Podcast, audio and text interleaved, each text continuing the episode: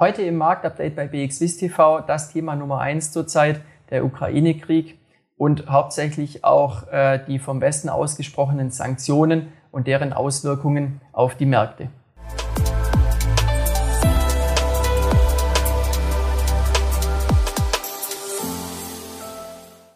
Herzlich willkommen, liebe Anleger, zum Marktupdate bei BXWIS TV. Der Ukraine-Krieg, äh, der beherrscht leider nach wie vor die Schlagzeilen und die Bewegungen an den Märkten nachdem sich ja zur Mitte der letzten Handelswoche im Prinzip der Ukraine-Konflikt in einen Krieg verwandelt hatte. Da ging es deutlich bergab. Wir haben in einigen Teilen doch auch sowas schon kurzzeitig äh, ja wie Panik erlebt. Ähm, letzten Donnerstag dann, da war es dann der US-Markt, der zunächst ebenfalls deutlich auf Tauschstation ging und im Tagesverlauf dann ein Intraday-Reversal hingelegt hat. Das heißt eine Gegenbewegung und die hat dann die amerikanischen Märkte oder vielmehr auch den Dow Jones ähm, ja bis zum Handelsschluss ins Plus geführt. Es war ein kleines Plus bei den US-Märkten. Äh, das hat aber auch den hiesigen Märkten, wie beispielsweise der Schweiz oder Deutschland, geholfen, zumindest einmal die doch deutlichen Verluste einzugrenzen. Und äh, ja, am Freitag hatte sich diese, wieder, äh, diese Erholung dann fortgesetzt. Ähm, es waren hauptsächlich die Hoffnungen auf Verhandlungen zwischen Russland und der Ukraine, die hier den Kursen noch etwas Auftrieb gegeben haben. Die neue Handelswoche, die hat wiederum dann doch aber zunächst erstmal äh, doch recht nervös begonnen. Äh, schließlich gab es doch auch eine Vielzahl von Nachrichten, unter anderem ja auch schon vom Wochenende, äh, die man erstmal verdauen musste. Äh, das waren verschiedene Nachrichten, äh, wie zum Beispiel äh, ja die Ankündigung von Wladimir Putin, dass eben die Atomstreitkräfte des Landes in erhöhte Alarmbereitschaft versetzt wurden. Ähm, und natürlich sind auch die weiteren beschlossenen Sanktionen gegen Russland, äh, die sind natürlich das Hauptthema an den Märkten. Ähm, denn eins ist klar, diese Sanktionen werden ja nicht nur negative Auswirkungen auf Russland haben, sondern eben auch beispielsweise auf die EU.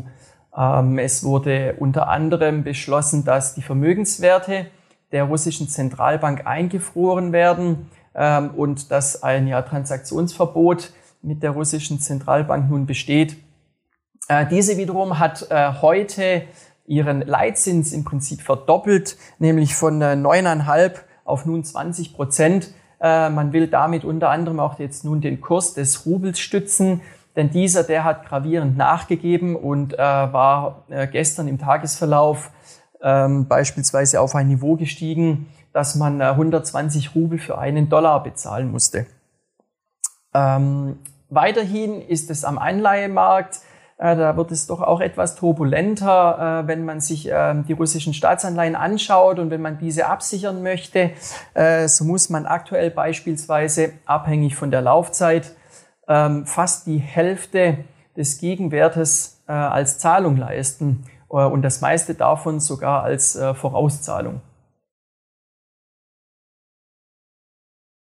Ein weiterer großer Punkt ist natürlich auch der Ausschluss einiger russischer Banken aus dem SWIFT-System.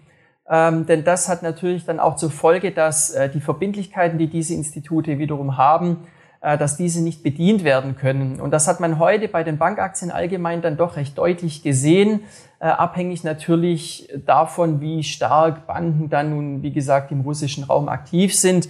Aber beispielsweise die österreichische Raiffeisenbank, die war zwischenzeitlich mit rund 20 Prozent im Minus.